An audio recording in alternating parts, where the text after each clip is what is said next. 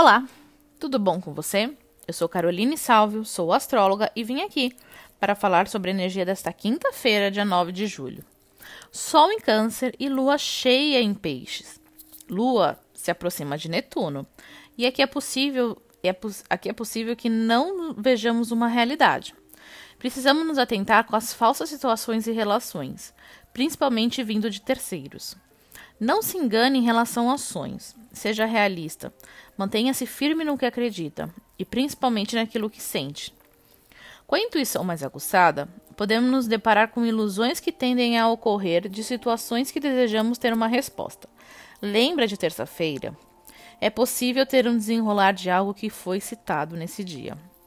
A lua e o sol aspectam bem, e isso nos traz um maior direcionamento dos nossos sonhos. Mas atenção, principalmente aos sonhos. A Lua e Mercúrio estão bem aspectados, e isso nos traz uma realidade muito mais sincera. Uma situação do passado pode ser resolvida através da sinceridade e honestidade, principalmente porque tendemos essa semana a querer resolver as coisas, e com a Lua cheia em peixes é preciso atentar à oscilação de humor e ilusões.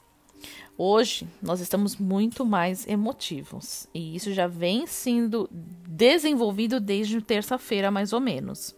O que ganha muito mais força, muito mais garra, essa questão da gente se conectar com o nosso próprio eu.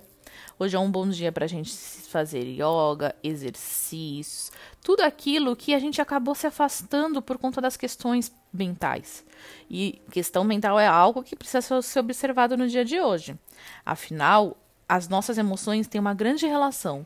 E toda essa semana está sendo desenvolvida muitas questões emocionais que vão ser pegas e vão ser muito mais intencionadas nessa quinta-feira.